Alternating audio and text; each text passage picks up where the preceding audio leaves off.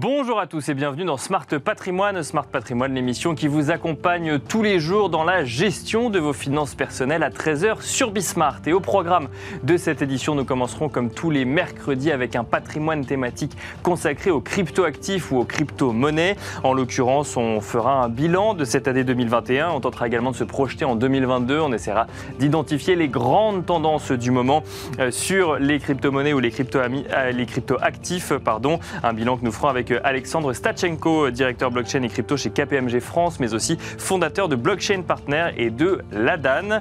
Nous resterons ensuite dans le décryptage de sujets qui peuvent paraître parfois complexes au premier abord avec deux autres intervenants dans Enjeu Patrimoine. Nous aurons le plaisir de recevoir Antoine Boisset, directeur associé chez Silex, mais aussi Guillaume Dumont, cofondateur de 50, pour tenter de vous donner toutes les clés afin de comprendre les produits structurés durant une quinzaine de minutes. Bienvenue à vous tous qui nous rejoignez. Smart Patrimoine, c'est parti. Patrimoine thématique en partenariat avec l'Anacofi.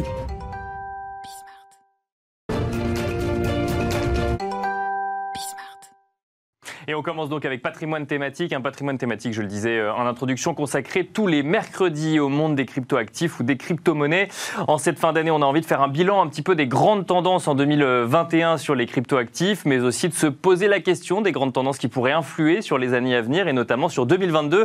Pour cela, nous avons le plaisir de recevoir en plateau Alexandre Stachenko, directeur blockchain et crypto chez KPMG France, fondateur de Blockchain Partner et de Ladan. Bonjour Alexandre Stachenko. Bonjour. Bienvenue sur ce plateau. On va commencer du coup avec euh, un petit bilan 2021. Donc il y a plusieurs grandes tendances hein, quand même qui ont marqué euh, le, monde des cryptoactifs euh, cette année. On commence par le plus évident. On parle très souvent de la volatilité des cours des, cryptoactifs. le Bitcoin, si on ne regarde que lui, qui a passé un nouveau record hein, cette année, il a dépassé les 68 000 dollars et ensuite bah, il corrige hein, gentiment là jusqu'à la fin de l'année. Jusqu'à la fin de l'année, je ne sais pas, mais en tout cas jusqu'à aujourd'hui, où là il est plus aux alentours des 40 000 dollars. Qu'est-ce qu'on peut dire de ce nouveau record? C'est le Bitcoin est encore sur sa lancée ou au contraire contraire, a atteint un pic et là, on, on, le laisse un petit peu se reposer bah, Un peu des deux. Euh, alors après, c'est très difficile de, faire des prévisions de, prix, évidemment. Mais Même si on aimerait tous. Mais... On aimerait tous pouvoir prévoir le prix du Bitcoin. Mais en, gros, ce qu'il faut pouvoir dire, c'est de distinguer deux choses. C'est effectivement le tendanciel euh, du, conjoncturel. Euh, dans le tendanciel, ça fait déjà des années et des années que la valorisation de Bitcoin a une tendance à la hausse parce que l'adoption croît, parce qu'il il y a de plus en plus d'entreprises qui l'adoptent comme moyen de paiement, comme réserve de trésorerie. On en voit de plus en plus sa valeur. En particulier cette année, on l'a vu sur la partie réserve de valeur contre l'inflation. Mhm. Euh, il y a beaucoup d'entreprises, en particulier les États-Unis, maintenant qui achètent des bitcoins pour euh, sécuriser leur trésorerie.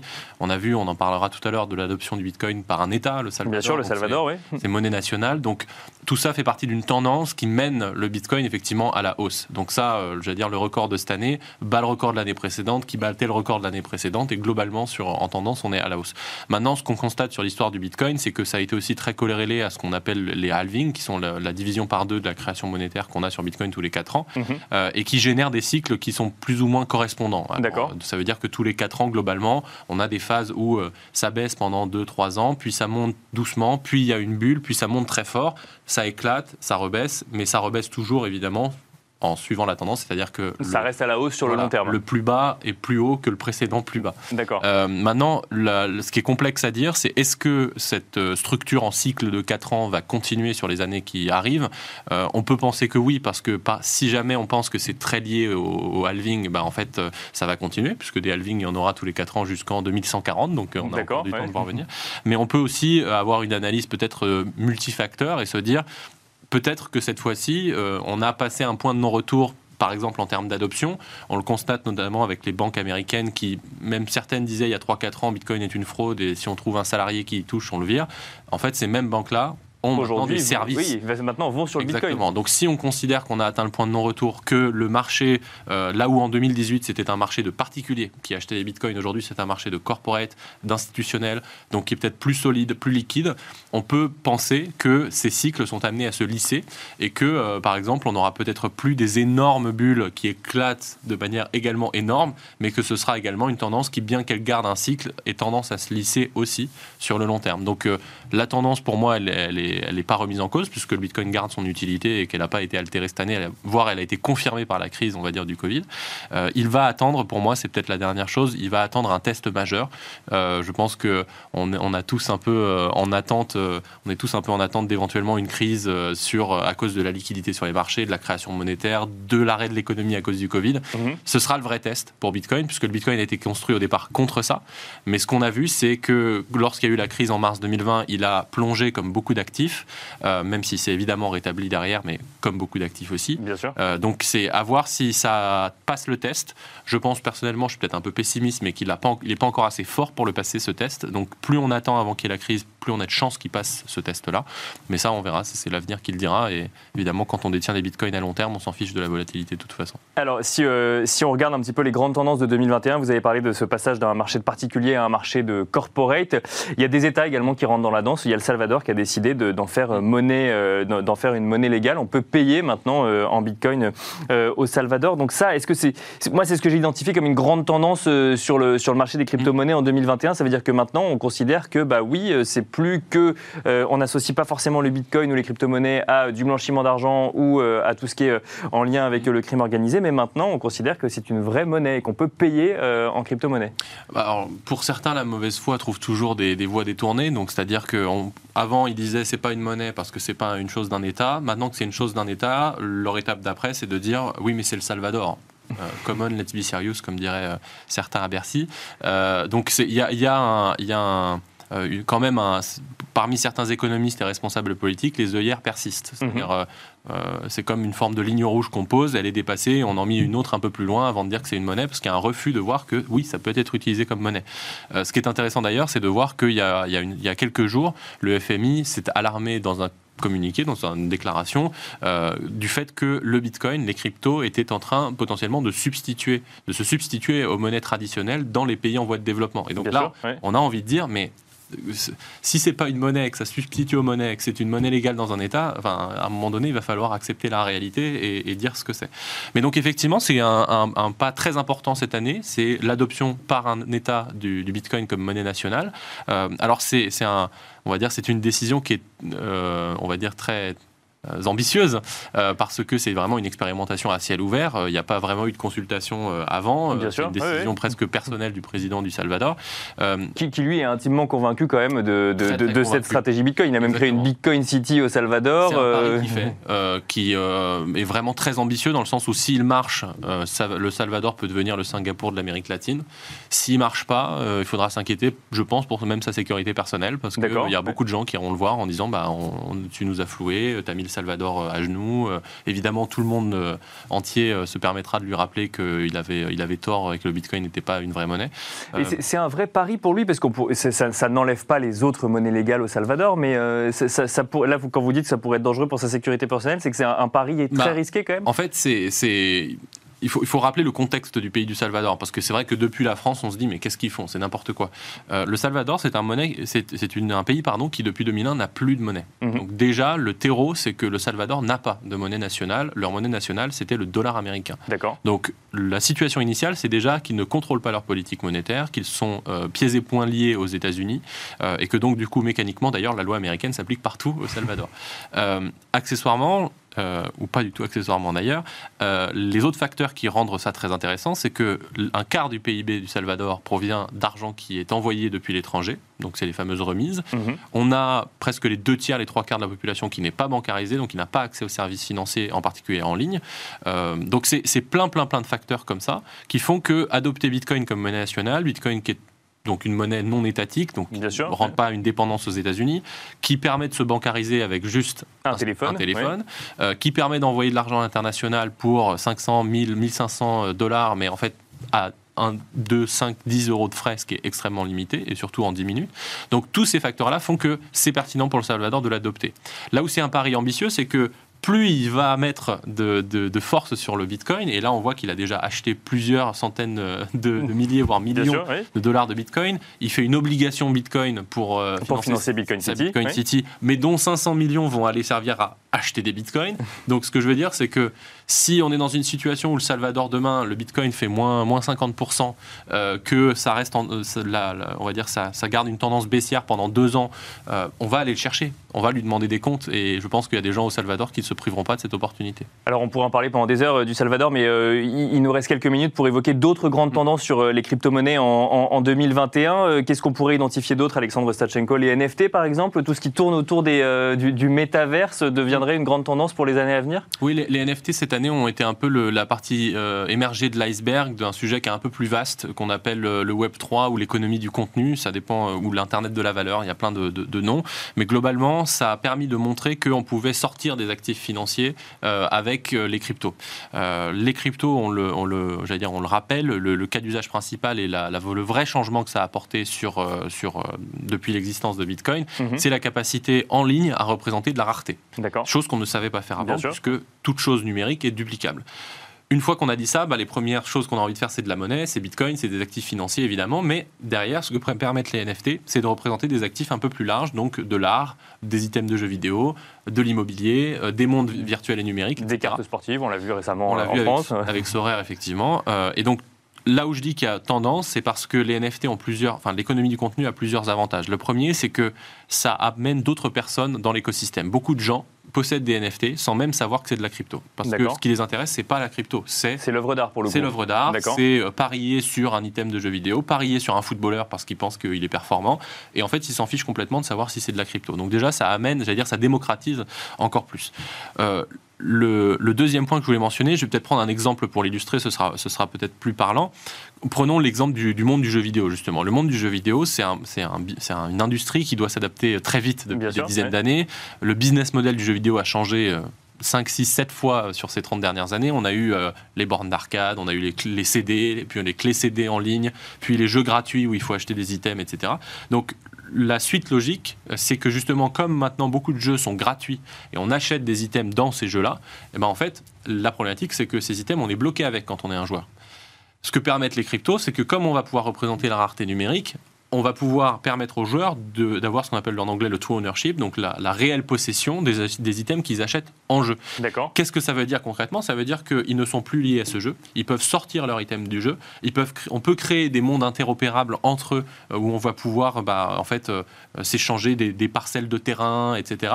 Et donc le business model même de l'industrie du jeu vidéo est peut-être affecté, voire probablement affecté durement. Donc c'est un des exemples dans lequel euh, les cryptos apportent non pas une optimisation euh, euh, de ce qui se fait déjà, mais une rupture le monde du jeu vidéo doit s'interroger sur ah peut-être que le business model suivant fait que je change complètement de business. Et Sorare en est un exemple puisque on peut par exemple être un très bon agent entre guillemets de joueur, agent fictif. Euh, c'est-à-dire que si moi je suis très bon euh, euh, connaisseur de foot, que je regarde la division 2 tchèque le samedi parce que vraiment j'adore ça et que je suis tous les matchs, je vais pouvoir repérer des jeunes joueurs que personne n'a vus et parier sur eux concrètement. C'est ça et que ça avoir veut dire. la carte correspondante, effectivement. Et, ensuite, j'aurai la seule carte existante sur. Alors, la seule, parfois, il y a des séries en 10, en 100, mais, mais en tout cas, avoir une édition limitée, couplée à un jeu, et ce que ça veut dire concrètement, c'est que je vais pouvoir gagner de l'argent, donc financiariser mon expertise en foot, ce qui était impossible avant. Donc ça, c'est ce qu'on appelle le play to earn, qui est un nouveau business model dans le jeu vidéo. Je vais jouer à Sorare, pour gagner de l'argent, je vais en faire un métier d'une certaine façon. Et les métaverses rentrent aussi là-dedans euh, parce que ça va permettre d'aller, comme je disais, faire du cadastre immobilier virtuel, d'acheter des terrains, de, de faire de l'art en ligne. Et toute cette tendance du métaverse a été mise en avant par les NFT. Euh, les cryptos ont montré que la, la, jetonisation, la tokenisation permettait de, de, justement de donner une nouvelle dimension au métaverse, parce que c'est pas nouveau le métaverse, un Second Life, World of Warcraft existait bien avant. Euh, mais tout ça va être très intéressant à suivre parce que l'économie du contenu rend le pouvoir aux utilisateurs d'une certaine façon. Merci beaucoup Alexandre Stachenko de vous être prêté à l'exercice de définir ces deux grandes tendances hein, sur 2021 et sur 2022 euh, en, un temps euh, très court. Je rappelle que vous êtes directeur blockchain et crypto chez KPMG France, fondateur de Blockchain Partner et de l'ADAN. Quant à nous, on se retrouve tout de suite dans Enjeu patrimoine. Merci. Et c'est parti à présent pour Enjeu patrimoine. Enjeu patrimoine où on va vous parler de produits structurés. On en parle souvent comme des produits à prendre en compte dans, dans sa stratégie patrimoniale, notamment pour compenser le recul d'intérêt qu'on peut avoir sur les fonds en euros ou sur d'autres actifs. Mais on va tenter de vous expliquer ce qu'ils sont en détail parce que rien que le terme produit structuré peut faire peur à un certain nombre d'investisseurs. Pour cela, nous avons le plaisir de recevoir en plateau deux experts de ces produits structurés. Antoine Boisset, tout d'abord, directeur associé chez Silex. Bonjour Antoine Boisset. Bonjour Nicolas. Bienvenue sur ce plateau. Et nous avons le plaisir de recevoir également euh, Guillaume Dumans, cofondateur de 50. Bonjour Guillaume Dumans. Bonjour Nicolas. Bienvenue également sur ce plateau. Euh, Guillaume, euh, si on devait donner en introduction quelques grandes lignes sur les produits structurés, qu'est-ce que c'est, comment c'est composé, qu'est-ce qu'on dirait simplement pédagogiquement pour les gens qui nous écoutent? Alors, Effectivement, l'exercice est, l'exercice est, est pas toujours évident. Un, un produit structuré va être un, un produit financier euh, qui va permettre de manière autodéterminée à l'investisseur de connaître en amont de son investissement ce qu'il peut gagner par rapport à, au risque qu'il est prêt à, à accepter. Et en termes de composition, c'est une composition, on va dire, qui va être hybride entre deux, deux outils financiers. D'une part, une obligation qu'on appelle une obligation zéro coupon dans le, dans le jargon, et puis ensuite une composante optionnelle, euh, je crois qu'on va y revenir dans quelques instants, sur des options, en fait, c'est une succession de- d'anticipation de, paris qui vont être faits par rapport à l'évolution des, des marchés financiers ou autres sur lesquels on s'appuie. Alors, avant d'ouvrir euh, la machine et de regarder concrètement ce qu'il y a, ça veut dire que ce que vous nous dites, c'est que le mécanisme même, c'est pas j'achète euh, comme une action en me disant tiens le cours va évoluer ou baisser ou comme un actif cryptoactif, on en parlait il y a quelques instants. Là, en fait, on, on prend l'engagement entre guillemets d'un rendement sur l'actif sur lequel on investit. C'est ça, on sait combien ça va nous rapporter si tout se passe bien. on va pouvoir prédéfinir son euh, espérance de rendement par rapport à une perte qu'on est prête à, prête à accepter. C'est le propre du structuré, c'est de cadrer les choses. En fait, je, j'appelle souvent ça une sorte de, de CDD, c'est un contrat à durée déterminée, le produit structuré, c'est exactement ça. C'est je sais en amont ce que je risque par rapport à ce que je gagne et je cadre véritablement tous les scénarios possibles. Je veux me prémunir contre un scénario de gain, contre un scénario de perte, et donc j'essaie d'optimiser ça par rapport à ma propre vision du marché. Et c'est le point important, et, et, euh, et on l'évoquait avec Antoine en amont. Euh, il est fondamental dans un produit structuré d'avoir justement cette, cette, cette, cette vision. Je n'ai pas besoin, contrairement à un actif traditionnel, d'avoir qu'une progression de mes marchés. oui. Même en cas de contraction des marchés, même en cas de baisse des marchés, je peux avoir un profil de rendement euh, positif. Parce que ça dépendra effectivement de, euh, bah, de la partie optionnelle. Donc on va ouvrir maintenant euh, la machine des produits euh, structurés avec vous, Antoine Boisset. Euh, Guillaume, Dumont, nous, Guillaume Dumont nous en a donné quelques, euh, quelques, quelques grandes lignes. Il y a une partie protectrice, donc la partie Mhm. obligataire zéro coupon, qui est la Mhm. partie finalement la plus simple à comprendre. On sait ce que c'est qu'une obligation dans cette émission. C'est que des obligations d'ailleurs dans la partie protectrice? Oui, en fait, il y a, y a eu. C'est majoritairement que des obligations, mais si on commence à, à, à entrer un peu dans, dans- dans le détail, on a le risque de contrepartie euh, de la banque émettrice. Euh, qui va elle-même en fait émettre euh, le produit structuré. Le produit structuré, c'est majoritairement un euro medium term note, donc c'est un- une note. Alors là, par contre, on est sur du jargon que Ouais. les gens En- ne comprennent en- pas en forcément. gros, En, anglais, ça veut dire c'est une, note qui est émise par une banque. Donc on- souvent, lorsque vous regardez un produit structuré, vous avez en risque risque de défaut de l'émetteur. D'accord. Alors, bien comprendre ce risque de défaut de l'émetteur, c'est la partie, quelque part, obligataire, c'est dire, bah, j'ai le risque de refinancement, je, je suis rémunéré du risque de refinancement de la banque chez qui j'ai acheté ce, cette sûr. note, qui me permet, euh, en plus, de, de créer ce produit structuré. Mais en gros, si la banque fait défaut, euh, Elle bah, ne peut pas me rembourser. elle ne peut pas rembourser la note et quel que soit le scénario que j'avais préalablement prévu dans mon produit structuré, il est détruit puisque bah, euh, le, euh, le risque de défaut prend le dessus sur euh, le scénario qu'on avait préalablement défini. Ça, c'est la partie protectrice. Ça, c'est la partie protectrice, c'est de dire bah, euh, quelle est la banque avec laquelle on va traiter. Plus la banque va être risquée, plus le produit va être intéressant, D'accord. parce que plus la partie protectrice va rémunérer, puisque si vous Bien prenez sûr, une ouais. banque qui Mais est donc, donc, plus la partie protectrice va être risquée également. quelque part, D'accord. ok. euh, voilà. Donc on n'est pas forcément sur un mécanisme de je prends des risques sur la partie risquée et je me protège sur la partie protectrice. Même là aussi, je peux la dynamiser un petit peu en fonction de mon, mon profil de risque, comme le disait euh, Guillaume. Exactement. Donc, euh, vous avez des, des banques qui sont plus ou moins bien notées dans le marché. Plus la banque est bien notée, moins la rémunération va être importante. Plus la, la banque va être mal notée et inversement, euh, euh, plus, euh, enfin, plus elle va être bien notée, moins la Et donc, rémunération va être importante. Ça ne veut pas forcément dire qu'il faut euh, passer que par des grosses banques qui, euh, du coup, font euh, face à de faibles risques émetteurs. Ça dépend vraiment de sa stratégie pour le coup. Oui, alors toutes les banques n'émettent pas. De, de- pas de programme d'émission de produits structurés.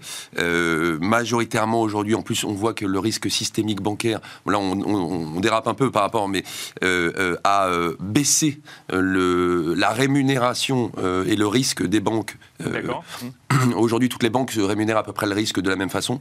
Donc, il n'y a plus un pick-up monumental entre une banque française et une banque américaine. Euh, je prends un exemple en, 2000, euh, en 2010.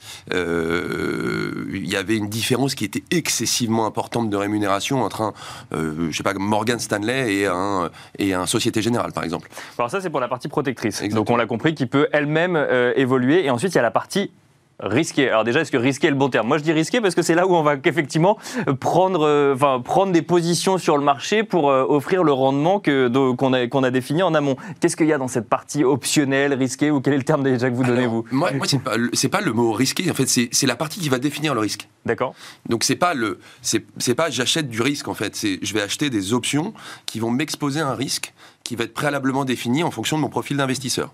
Et c'est ce que disait très bien euh, Guillaume tout à l'heure, c'est euh, de se dire, bah, c'est ça qui est intéressant avec les produits structurés, c'est qu'on on a une pâte à modeler qui nous permet de dire, fonction de mon profil de risque, je vais acheter euh, un produit qui va me ressembler ou je vais faire un produit qui va me ressembler. Et dans ce produit qui va me ressembler, donc pour qu'il me ressemble, je vais acheter des options.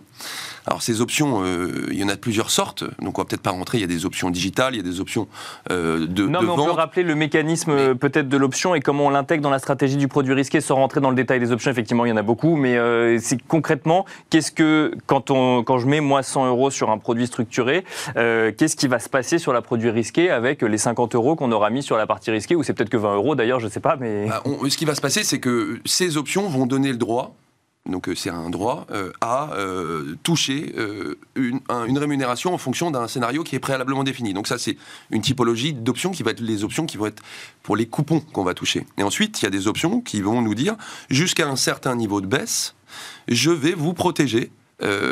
et en dessous, bah, vous allez prendre la baisse du sous-jacent, que ce soit un indice, une action qu'on aura préalablement choisi. Donc c'est vraiment deux typologies d'options. Les options vont réagir, on va dire, à, à plusieurs choses, et notamment à la volatilité. D'accord. Plus la volatilité... Des marchés actions, donc, Des du coup marchés actions, en fait, du sous-jacent que vous avez choisi. En D'accord. gros, on prend toujours, je prends toujours cet exemple, on a un cheval, il doit sauter des haies. Euh, euh, plus on, on va prendre un cheval qui va être euh, fougueux, plus bah, on aura la probabilité d'aller vite pour euh, sauter des haies, mais on va peut-être les toucher. Plus on va prendre un cheval qui est sécu- sécurisant ou qui va aller moins Qui vite. va moins vite, il Bon. peut sauter plus haut, il, ça il- il va peut-être euh, sauter plus haut et sans toucher des haies. Donc l'idée, c'est de se dire comment est-ce que je choisis mon cheval. Donc on peut choisir une action, un on peut choisir beaucoup de choses dans les produits structurés. C'est ça qui est extraordinaire. Mais euh, en gros, plus la volatilité du sous-jacent que j'ai choisi va être importante, plus le risque de voir ce sous-jacent passer en dessous d'une certaine barrière va être important. Donc, bah, plus je vais prendre de risques. En gros. Gu- Guillaume Dumont, pour, euh, pour bien comprendre, si je reprends l'exemple des- du cheval et des haies, ça veut dire que le- les haies, c'est les options qu'on va mettre sur, euh, sur la volatilité du marché, c'est ça? Alors, je vais. je C'est une colle, ça, pour toi, Guillaume. dans la métaphore, dans la métaphore Dans la hippique. métaphore, pour Euh, expliquer ça simplement, bon courage. dans ces, dans ces, dans ces amateurs effectivement d'hippisme. Euh, je vais plutôt euh, en fait euh, revenir en fait sur, sur cette notion d'option. Euh, souvent on a la on a la, la, la- la grande question de dire qu'est-ce qu'une option et en fait combien je vais en acheter? Vous évoquiez à l'instant, je vais en acheter 50, je vais en acheter 20 et en fait chaque option a un prix. Et qu'est-ce qui va définir le prix de cette option Euh, c'est ni plus ni moins qu'une question de probabilité. Et c'est un point fondamental dans un produit structuré. Euh, si on prend un exemple des marchés qui sont à 7000 points, si je vous dis dans un an, si les marchés sont à 10 000 points, je vous donne un coupon de X, vous allez me dire, Guillaume, euh, je vous donne un- je- je- j'exige un coupon extrêmement élevé, puisque entre 7000 et 10 000, il y a déjà un- un- une progression potentielle sûr, qui est absolument colossale. À l'inverse, même exemple, les marchés sont à 7000, je vous dis, si les marchés sont à 2000 points dans un an, je vous donne un coupon, là vous allez me dire, ouais, bah, là, le coupon peut être beaucoup plus faible, puisqu'il est infiniment plus probable que les marchés soient supérieurs à 2000 points dans un an. Et donc c'est ni plus ni moins euh, qu'une option en fait qu'on vient de construire. J'ai un, accord bilatéral entre, l'émet- entre, euh, entre ma contrepartie qui va définir, on va dire, la probabilité de succès ou d'échec. Et donc, quand je vais acheter une option, plus elle est probable, plus elle va être chère. Et à l'inverse, moins elle est probable, mon scénario des 10 000 points, moins elle est chère, et donc plus je peux en acheter, et donc plus ma promesse, ma promesse de mon produit structuré, parfois Bien on sûr. parler de promesses avec des coupons stratosphériques 10, 12, 15, 25, on peut promettre un coupon de 80%, mais en face, il faut réaliser que pour afficher un coupon de 80%, la probabilité est assez faible. En tout cas, le coût de cette option est assez faible. Alors, vous parlez du CAC 40 euh, à 7000 points. Ça nous donne, euh, on a envie de comprendre effectivement comment les produits structurés peuvent évoluer dans le marché euh, actuellement. Juste avant, on a parlé notamment d'un sous-jacent comme des marchés actions, donc il y a la volatilité. Le dividende, c'est quelque chose qui rentre en compte également dans le produit structuré? Effectivement. Les, dividendes, alors c'est un point important parce qu'il y a aussi les, cryptos et on voit de plus en plus de, produits structurés être, être demandés également sur les, sur les cryptos. Donc, oui, donc c'est pas forcément amusant. des actions, c'est euh, la partie matière première, euh, l'or, le pétrole. On a, on a, pas mal de pas mal de demandes cette année aussi sur sur ces sujets. Et donc euh, la notion de dividende, c'est l'un des carburants très importants. On parlait de la volatilité, donc cette fluctuation des marchés qui vont être qui va être un, des carburants importants d'un produit structuré, mais le dividende aussi, puisque un produit structuré quand j'investis dans un produit structuré qui va être indexé, qui va dépendre de l'évolution de, par exemple, de l'action totale, en tant qu'investisseur, je ne perçois pas ces dividendes. Ce n'est pas comme quand j'achète mon action totale et où je perçois mes dividendes Dans un produit structuré, le dividende vient directement alimenter le produit structuré. Et donc, lorsque je vais concevoir mon produit structuré, quand je suis la, la, banque émettrice qui conçoit mon produit structuré, eh bien, je vais anticiper ces dividendes futurs que je vais pouvoir percevoir. Et donc, par rapport aux, aux, 50 000 euros, si on prenait un, cas un peu, un cas un peu, un peu aléatoire, euh, que je vais investir, en fait, j'ai 50 000 euros plus mes dividendes futurs. Rajouter à mon produit structuré. À mon produit. Donc cet ensemble, on va dire, de disponibilité, l'équipe de trading de la, de la banque, la structuration, va pouvoir acheter plus d'options et donc rendre le produit plus beau parce qu'il y a justement ces, ces dividendes. Donc plus j'achète, plus je dépends de l'évolution d'une valeur qui verse de forts dividendes, plus mon produit va être beau de manière, de manière euh, en termes de coupon ou d'indexation. À l'inverse, des valeurs avec des faibles dividendes et une faible volatilité, là, c'est l'effet inverse. Antoine Boisset, euh, rapidement sur, sur le contexte de marché actuellement. Donc, on a vu le CAC 40 qui a touché des records récemment, puis ensuite il a temporisé. il, y revient, il y revient doucement. le produit structuré, ça s'adresse. Enfin, avant de regarder à qui ça s'adresse, ça s'intègre dans quel environnement de marché? Est-ce qu'il y a un environnement de marché favorable aux produits structurés, un environnement, un environnement de marché moins favorable aux produits structurés? Alors, c'est une très bonne question et il faut peut-être revenir sur ce qu'a dit Guillaume et faire un, un petit récapitulatif de ce qu'on vient de dire sur les options. En gros, majoritairement, une option pour que nos auditeurs comprennent, elle va réagir, enfin, le produit structuré va réagir à plus il y a de volatilité, plus ce sera intéressant. Plus il y a de dividendes, plus ce sera intéressant. Euh, et plus la banque est risquée, plus c'est intéressant. Voilà. Donc déjà, c'est les métriques qu'il faut avoir en tête. Donc il faut avoir un environnement de marché incertain avec des entreprises qui fonctionnent très bien, c'est ça euh, ou, avec des, entreprises qui détachent beaucoup de dividendes. En, en, gros. Après, on, verra que ça, on est vraiment sur la partie que action. Si on va sur des indices, c'est différent. Si on va sur, sur plein de choses, c'est un, peu différent. Mais euh, pour répondre à la question, est-ce que c'est le bon moment? Est-ce que c'est un environnement de marché? Je pense que c'est toujours le moment de faire des produits structurés. c'est vraiment une réponse qui. On va tempérer après quand même. On, va, tempérer, mais qu'est-ce que ça veut dire? Ça veut dire que on est à 7000 points des personnes qui ont, loupé le train de, l'investissement, qui veulent rentrer sur le marché aujourd'hui, et qui se disent, je veux rentrer sur le marché action, mais j'ai peur. Comment est-ce que je fais pour me mettre une protection? Bah, euh, Le produit structurel permet. Il permet de dire, bah, si le CAC 40, je reprends l'exemple euh, de Guillaume, dans un an est au-dessus de 7000 points, bah, je vais toucher un coupon qui va être préalablement défini. En revanche, si c'est une catastrophe, je vais avoir une protection de mon capital jusqu'à un, certain niveau. Donc, je pense que pour euh, sécuriser des plus-values qu'on a réalisées jusqu'à maintenant, euh, pour rentrer sur le marché, pour ceux qui se posent des questions et de se dire bah, comment est-ce que je peux avoir un sas euh, de, décompression entre, du très sécuritaire et du risqué, ou de passer du risqué au, très sécuritaire, je pense que les produits structurés sont clairement au milieu. Et alors, il nous reste quelques secondes pour euh, bah, tempérer un petit peu le fait, euh, le, Guillaume Dumont, quel risque sur euh, ces produits structurés? On a vu qu'il y a une partie optionnelle, une partie risquée. on a compris que finalement, comme on pouvait déterminer un petit peu la part, la part de risque qu'on était prêt à prendre, bah, donc ça dépend un petit peu du profil d'investisseur, mais on peut adapter le produit structuré en fonction du profil d'investisseur. Si on dit que on peut faire du produit structuré à tout moment, quel risque on est prêt à prendre à tout moment? Et c'est le point, et j'abonde en, plein dans ce que, dans ce que vient d'évoquer Antoine, en fait, le produit structuré, c'est la personne qui va bâtir le produit structuré qui va pouvoir apprécier ce risque. Si je veux être pleinement protégé en capital, avoir une garantie du capital, c'est mon choix. Et en face, d'une certaine manière, j'accepterai un rendement qui est extrêmement faible, voire quasi nul en ce moment. À l'inverse, si je suis un peu plus non pas joueur, mais simplement confiant sur les marchés, je vais accepter de, libérer une part, on va dire, de ce, risque. Et dans ces cas-là, je vais euh, pouvoir euh, bénéficier d'un meilleur rendement. On, le voit aujourd'hui, il y a des investisseurs particuliers qui s'y intéressent justement pour sécuriser, par exemple, des plus-values, comme, comme on l'évoquait à l'instant.